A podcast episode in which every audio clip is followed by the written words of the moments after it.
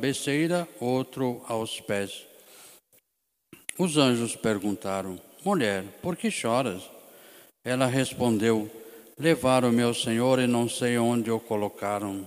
Tendo dito isto, Maria voltou-se para trás e viu Jesus de pé, mas não sabia que era Jesus. Jesus perguntou-lhe: Mulher, por que choras?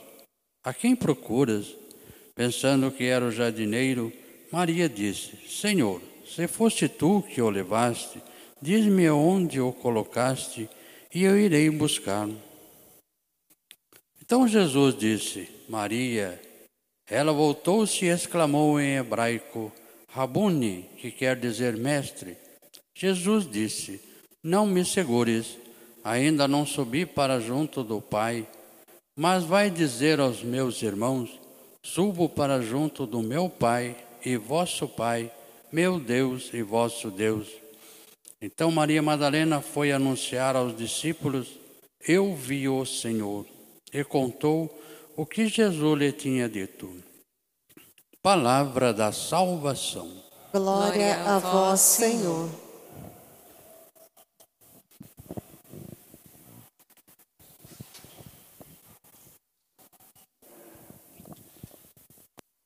Queridos irmãos e irmãs, estamos na oitava da Páscoa, vivemos plenamente a Páscoa do Senhor. Então, hoje, se a gente fala para alguém Feliz Páscoa, ainda está valendo até domingo, né? Porque a Páscoa, hoje celebramos de domingo até o próximo domingo, um único dia, um dia da Páscoa do Senhor. Então, dentro dessa oitava da Páscoa, nós queremos louvar e agradecer a Deus aproveitando essa semana, fazendo a nossa Pascoela, né? Buscando realmente, de fato, vivenciar e deixar-nos conduzir por essa grande verdade. Jesus está vivo, ressuscitou. Ontem nós vimos que Jesus apareceu às mulheres no evangelho de ontem, né? Como também no evangelho de domingo. Mas agora ele aparece de uma maneira muito especial assim de uma maneira mais mostra alguns detalhes da mesma aparição para as mulheres. Domingo a gente viu que ele apareceu para Maria Madalena, mas agora ele mostra alguns detalhes que Maria Madalena estava perto do túmulo, ela olhou para dentro do túmulo e viu até anjos que tentaram consolá-la, falando que Jesus ressuscitou. Maria estava ali onde Jesus foi sepultado era um jardim. A gente já viu isso no dia do sepultamento de Jesus. Então ali é um jardim. Tanto que ela confundiu Jesus com um jardineiro. Porque ali é um jardim. Então esse evangelho é muito rico. Ele mostra detalhes para nós muito importantes. Porque ali era um jardim. Jesus está ela confundiu Jesus com um jardineiro. Mas essa confusão não foi à toa. Porque de fato Jesus é agora um, um jardineiro desse novo jardim, desse novo paraíso. Nós vimos que, lembrando aquele jardim antigo, o jardim do paraíso antigo, onde Adão e Eva pecaram contra Deus. Agora Jesus mostra um outro jardim, um jardim diferente, aonde as coisas serão renovadas, um novo paraíso, um novo jardim, um novo lugar das delícias de Deus. A gente conversou também na Semana Santa, né, falando que aquele momento que Jesus é a única vez que aparece, né, a palavra paraíso no Novo Testamento é justamente naquele momento que Jesus diz para Dimas, né, Hoje mesmo estarás comigo no paraíso. Paraíso significa delícias de Deus. Jardim das delícias de Deus, ou delícias de Deus. E ali, então, Jesus convida a Madalena, ela está ali no novo jardim. Madalena chora. Mas não é um choro agora de arrependimento. Não é um choro por ter por seus pecados, como ela chorou muito antes. Porque de Maria Madalena, diz Lucas, né, São Lucas, que foram tirados sete demônios. de Maria Madalena. Ela foi libertada de sete demônios. E algumas pessoas, né, alguns historiadores, teólogos, dizem também que foi Maria Madalena que aquela que lavou, chorou aos pés de Jesus, lavou com lágrimas e enxugou com seus cabelos e cobriu de beijos. Aquela mulher pecadora. Então, Maria Madalena é interessante porque antes ela procurava os amores do mundo. Maria era aquela mulher que procurava na sua vida os amores. Mas só depois realmente, de fato, encontrou Jesus.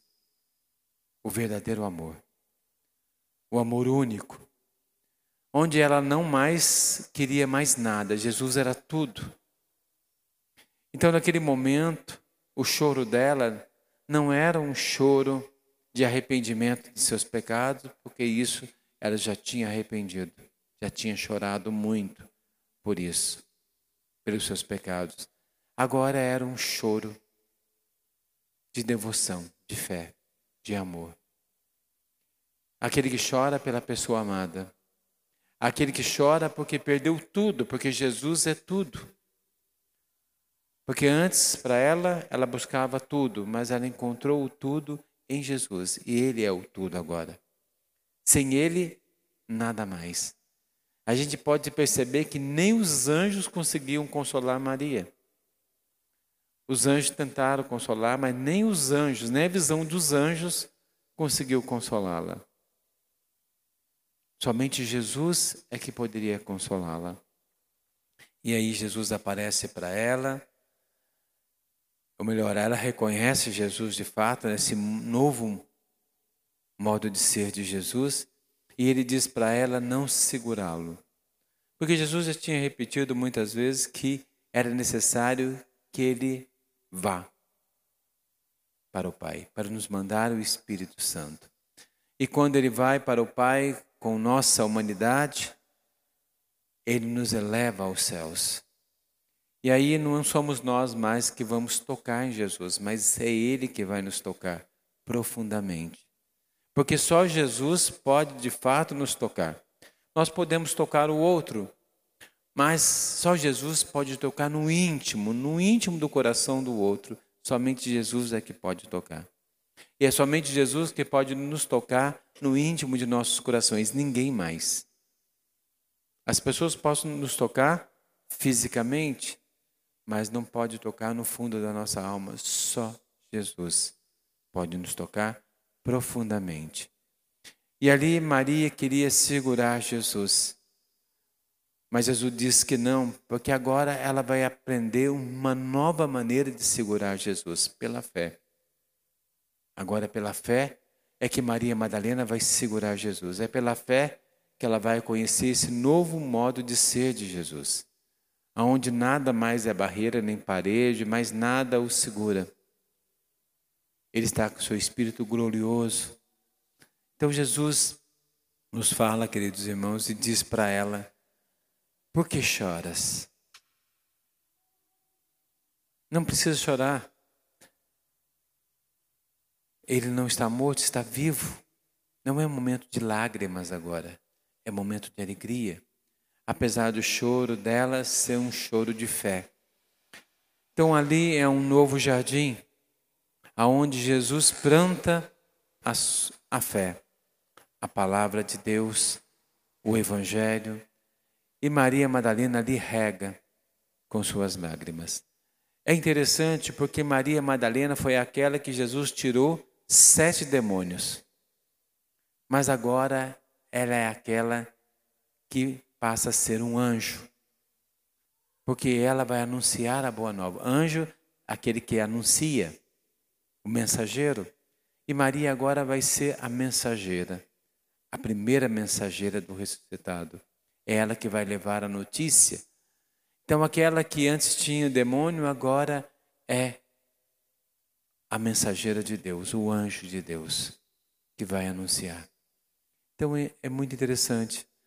Durante essa semana, queridos irmãos, aproveitarmos esse momento de Páscoa, essa semana de Páscoa, para renovar também o nosso coração, para fazermos parte desse novo jardim de Deus, para experimentar as delícias de Deus ainda nesse mundo, ainda nessa terra. Até que um dia nós possamos fazer a nossa Páscoa definitiva com Deus. Mas durante a nossa caminhada, Jesus nos convida a mudar os nossos corações, a mudar como o próprio Pedro na primeira leitura fala, né?